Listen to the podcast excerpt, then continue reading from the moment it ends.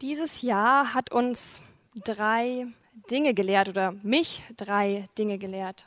Und zwar erstens, wir sind nur Menschen. Zweitens, wir haben vieles überhaupt nicht in der Hand. Auch wenn wir viele Möglichkeiten haben und vieles entwickeln können, irgendwo sind uns die Hände gebunden, irgendwo gibt es Grenzen. Und drittens,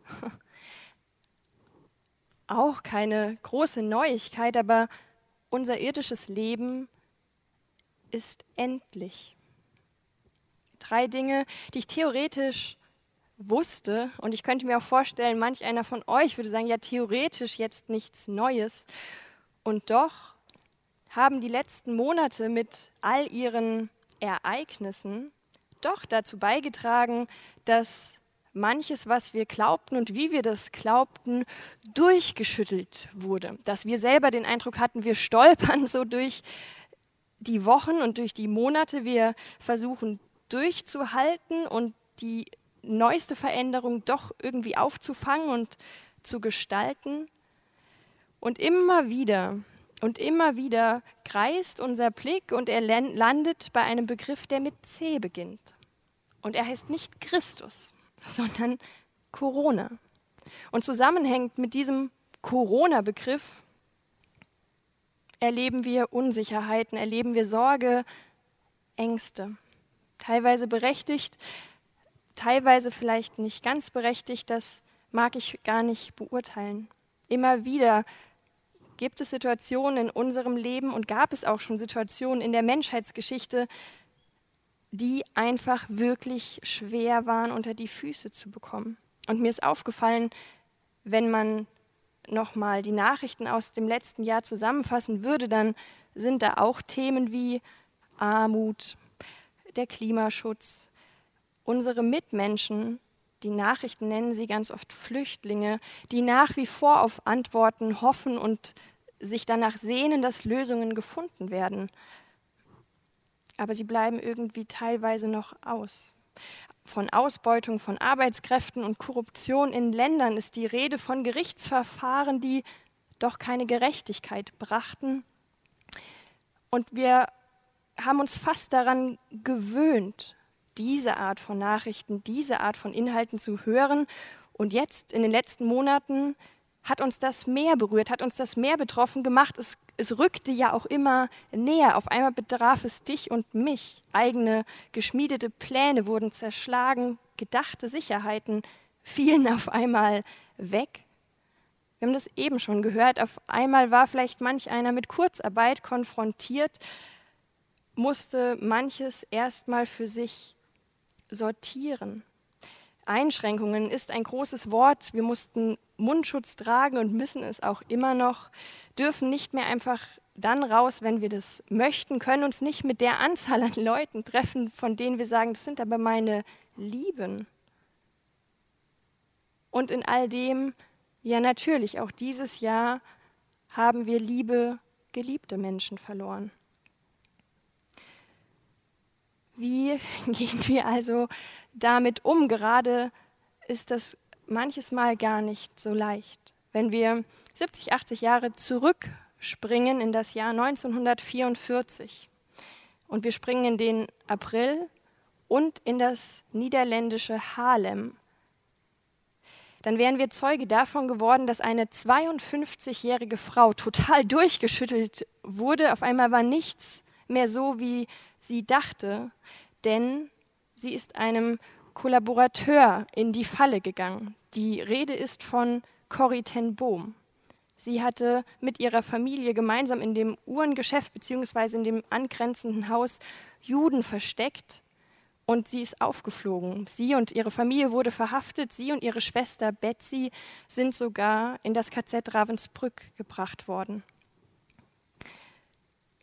Auf einmal sind die Umstände so anders.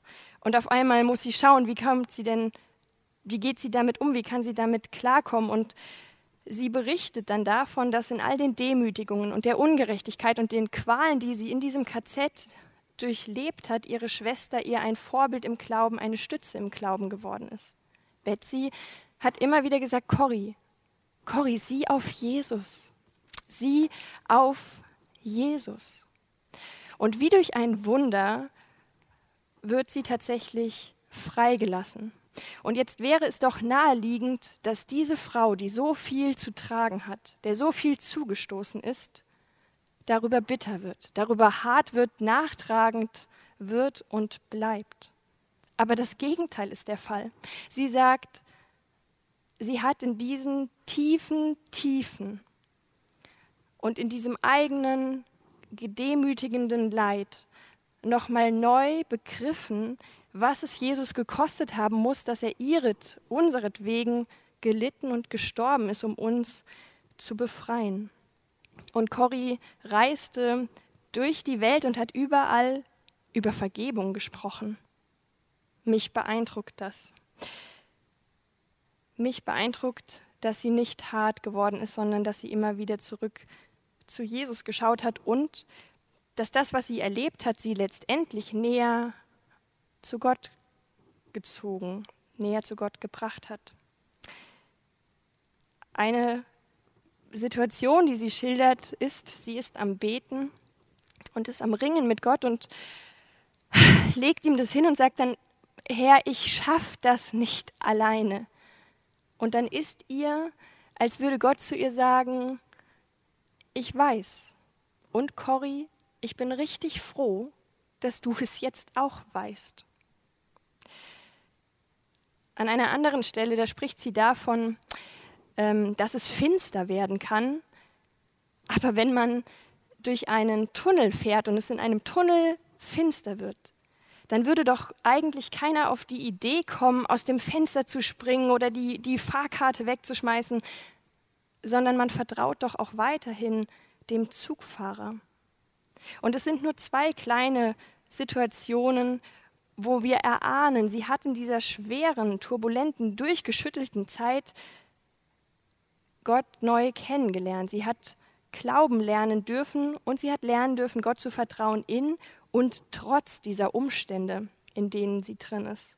Und Corrie sagt an einer Stelle, wisst ihr, Glaube, Glaube heißt, sich auf die Glaubwürdigkeit Gottes zu verlassen. Glaube heißt, sich auf die Glaubwürdigkeit Gottes zu verlassen. Und wenn man das so hört, das klingt doch gut. Das klingt doch sogar richtig. Und ich finde, wenn man kurz noch darüber nachdenkt, dann klingt das auch so, als wäre das leichter gesagt als getan. Leichter gesagt als nachher tatsächlich selber geglaubt. Und auch du hast sicherlich schon mal Situationen erlebt, die dich an den Rande der Verzweiflung gebracht haben, die dich überfordert haben. Und so ging es auch einem Vater, von dem das Markus-Evangelium berichtet. Im neunten Kapitel wird geschildert von Markus, da gab es diese Menschenmenge und da waren auch Schriftgelehrte bei. Und die haben mal wieder und wie so oft angefangen mit den Jüngern zu diskutieren, weil sie das nicht so richtig einordnen konnten. Man konnte es nicht so richtig wegsortieren. Und dieses Diskutieren scheint der Versuch zu sein, die, den Überblick zu erlangen die Deutungshoheit zu erreichen. Und in dieses Gemenge kommt Jesus jetzt rein und er fragt, hey, warum, warum streitet ihr? Und aus der Menge heraus tritt ein Mann, ein, ein Vater, der sagt, du Jesus, mein Sohn ist von einem Geist wie, wie stumm gemacht. Dieser Geist macht ihn nicht nur stumm, sondern manchmal wirft dieser Geist meinen Sohn hin und her und er ist total hilflos. Ich bin hilflos. Und in diese Situation hinein ähm, spricht Jesus. Und zwar ist es Kapitel 9, die Verse 22b bis 24. Da sagt der Mann, doch wenn es dir möglich ist, etwas zu tun, Jesus, dann hab Erbarmen mit uns und hilf uns. Wenn es dir möglich ist, sagst du, entgegnete Jesus, für den, der glaubt, ist alles möglich. Und da rief der Vater des Jungen, ich glaube, ich glaube, hilf mir heraus aus meinem Unglauben. Ich glaube, hilf mir heraus aus meinem Unglauben. Dieser Vers, Markus 9, Vers 24, war die Jahreslosung 2020. Wie interessant. Haben wir doch selber so viel erlebt, dass wir es theoretisch ausrufen wollten und, und doch haben die Umstände vielleicht dazu beigetragen, dass dieser Glaube gebröckelt hat, nicht mehr so laut, nicht mehr so an der Front stand, wie wir das gerne gehabt hätten. Jesus macht deutlich, du lieber Mann, dieses Unvermögen, das liegt nicht an mir, dass hier gerade etwas nicht passiert. Und Jesus wendet ganz geschickt den Blick des Mannes in sein eigenes Herz. Liegt nicht dort das eigentliche Hindernis? Mich hat das, als ich das gelesen habe, total erschüttert, dass Jesus dadurch deutlich macht, du, die Folgen, die du um dich herum erlebst, haben manchmal schon was mit der Art und Weise, wie du glaubst oder wie du nicht glaubst, zu tun. Verlangt Jesus hier Glaube? Ich würde sagen, ja. Jesus verlangt und jeder, Jesus fordert auf, hey, Glaube. Und der Vater scheint Gefühl zu haben in dieser Situation, in dieser Gegenwart von Jesus, ich kann, ich darf gerade nicht lügen. Und so bekennt er beides. Er sagt, ich glaube. Und im selben Atemzug bekennt er, hilf meinem Unglauben. Gleichzeitig, in einem Atemzug. Und beides ist wahr. Wenn man andere Übersetzungen noch zu Rate zieht, dann heißt es, ich glaube, hilf meinem Unglauben. Ich glaube, hilf mir heraus aus meinem Unglauben ich glaube, aber hilf mir, dass ich nicht verzweifle. Immer wieder leichte Nuancen, die uns verstehen helfen können, was denn da gemeint ist. Und der Vater ruft aus, ich glaube. Ich, ich will glauben. Und gleichzeitig merke ich, ich, ich schwanke, ich aus mir heraus, ich kann das nicht, ich verzage, ich strauchle, ich, ich schaue mir meinen Sohn an. Jesus, Jesus sei mir gnädig. Sei mir gnädig aufgrund des Glaubens, den ich dir entgegenbringe. Und Jesus sei mir gnädig aufgrund des Unglaubens, um den ich nicht drumherum komme, der, der immer noch ein Stück in meinem Herzen drin ist. Und in der Situation, ich habe den Eindruck, es geht Jesus gar nicht nur um den Mann, den er gerade so genau wahrnimmt, sondern eigentlich um alle Beteiligten. In Jesu Augen ist all das, was er gerade in der Situation erlebt, ein Ausdruck von Unglauben, eben in verschiedenen Formen. Es ist die Opposition der Schriftgelehrten, die lieber diskutieren, anstatt zu glauben, die lieber Vorwürfe machen und kritisieren, anstatt zu vertrauen. Es ist der Wunsch der Menge, Wunder zu sehen und geheilt zu werden, ohne notwendigerweise zu Jesus zu kommen. Vielleicht ist es sogar die Unfähigkeit der Jünger, hatte der Vater nicht darum gebeten, dass sie für seinen Sohn beten und dieser Geist doch hoffentlich auszöge? Die Jünger haben gebetet. Der Geist zog nicht aus. Vielleicht ist es die Unfähigkeit der Jünger, die Vollmacht Jesu, die Identität Jesu richtig einzuschätzen und demnach zu handeln. Ja, und letztendlich haben wir den Vater.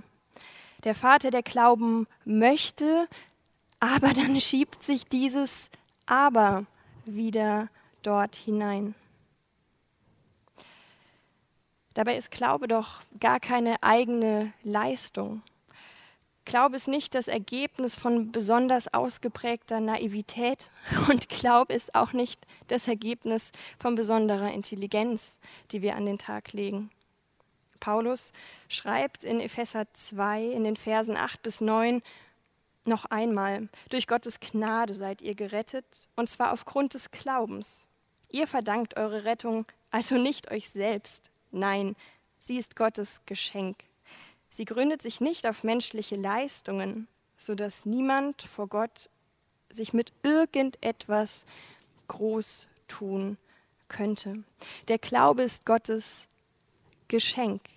Nur dieses Geschenk annehmen, auspacken, das liegt bei uns.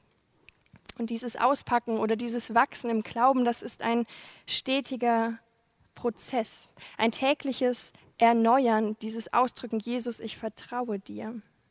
Corrie ten Bohm, sie hat gesagt, Glaube ist kein Sprung ins Ungewisse, Glaube ist ein freudiger Sprung ins Licht der Liebe Gottes. Welch schöne Perspektive. Und dieses sich regelmäßig täglich nähern, naja, das meint vermutlich, wahrscheinlich das Gebet. Und dieses Gebet, was wir sprechen, das kann kein anderer für uns sprechen. Meine Beziehung zu Gott, diesen Dialog, in den ich drehte, da gibt es keinen Ersatz für. Insbesondere nicht in herausfordernden, schwierigen, durchschüttelnden Umständen. Das Gebet. Was, was ist das Gebet? Es ist dieses vertraute Gott begegnen. Jesus sagt, aber Vater, so sollt ihr beten, Vater unser im Himmel. Wenn wir beten, dann bekennen wir, Gott, du bist Schöpfer und ich bin nur Geschöpf, mit Ehre gekrönt, ganz besonders wertvoll in deinen Augen. Ich bin nur Geschöpf. Wie gut es zu der Erkenntnis am Anfang passt, dass wir nur Menschen sind, wie gut das passt, wenn wir merken, wir haben gar nicht alles in der Hand. Ja, wie gut, dass die Hand von oben kommt und alles im Griff hat. Und auch auf diese neue Feststellung, unser Leben ist irgendwie endlich. Ja, das mag unser Problem sein, aber er hat es ja schon längst gelöst. Paulus erinnert Timotheus daran, und das schreibt er in 1 Timotheus 2 in Vers 1, da sagt er, Timotheus, weißt du, das Erste und Wichtigste, wozu ich die Gemeinde auffordere, ist das Gebet. Das Erste und Wichtigste, wozu ich die Gemeinde auffordere, ist das Gebet. Es ist unsere Aufgabe, mit Bitten, mit Flehen und Danken für alle Menschen einzutreten. Bitten, flehen und danken. Und da haben wir es wieder, das Danken. Nicht nur Paulus führt uns das vor Augen, wie wertvoll Danken ist. Wir haben es auch vorhin in der Schriftlesung aus Psalm 103 gehört. Lobe den Herrn meine Seele, lobe den Herrn und vergiss nicht, was er dir Gutes getan hat. Lobe den Herrn meine Seele und vergiss nicht, erinnere dich dran, vergiss nicht, was er dir Gutes getan hat. Also lasst uns dieses Jahr doch gemeinsam im dankbaren Sinne beenden. Lasst uns dieses Jahr dankbar beschließen. Lasst uns unseren Glauben nähren, sodass die Zweifel und der Unglaube verhungert.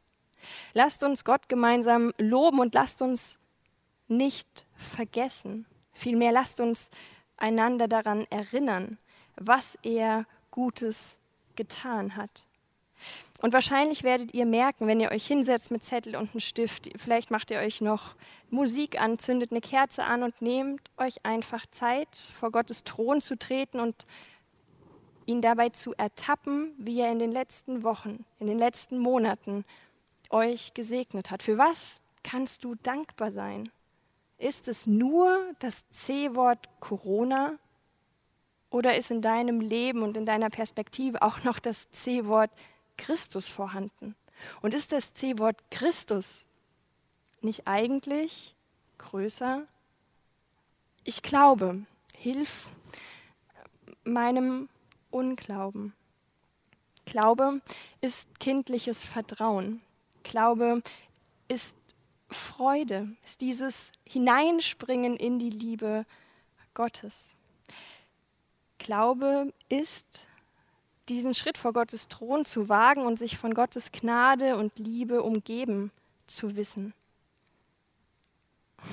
Und diese Liebe und diese Gnade umgibt dich und mich im Leben und im Sterben. Hudson Taylor, der Gründer der China-Inland-Mission, hat einmal gesagt, wir brauchen keinen großen Glauben, sondern wir brauchen einen Glauben an einen großen Gott. Und ich möchte schließen mit einem meiner Lieblingsverse, den möchte ich euch gerne noch mitgeben, weil es auch diesen großen Gott uns vor Augen führt und auch schon eine Überleitung wieder dazu darstellt, dass wir gemeinsam Gründe suchen wollen, um Gott zu ehren. Stellt euch vor, wir kommen nicht auf die 10.000, aber vielleicht auf die 2.723. Dann schauen wir gemeinsam auf das Jahr 2020 zurück und ja, da war Corona.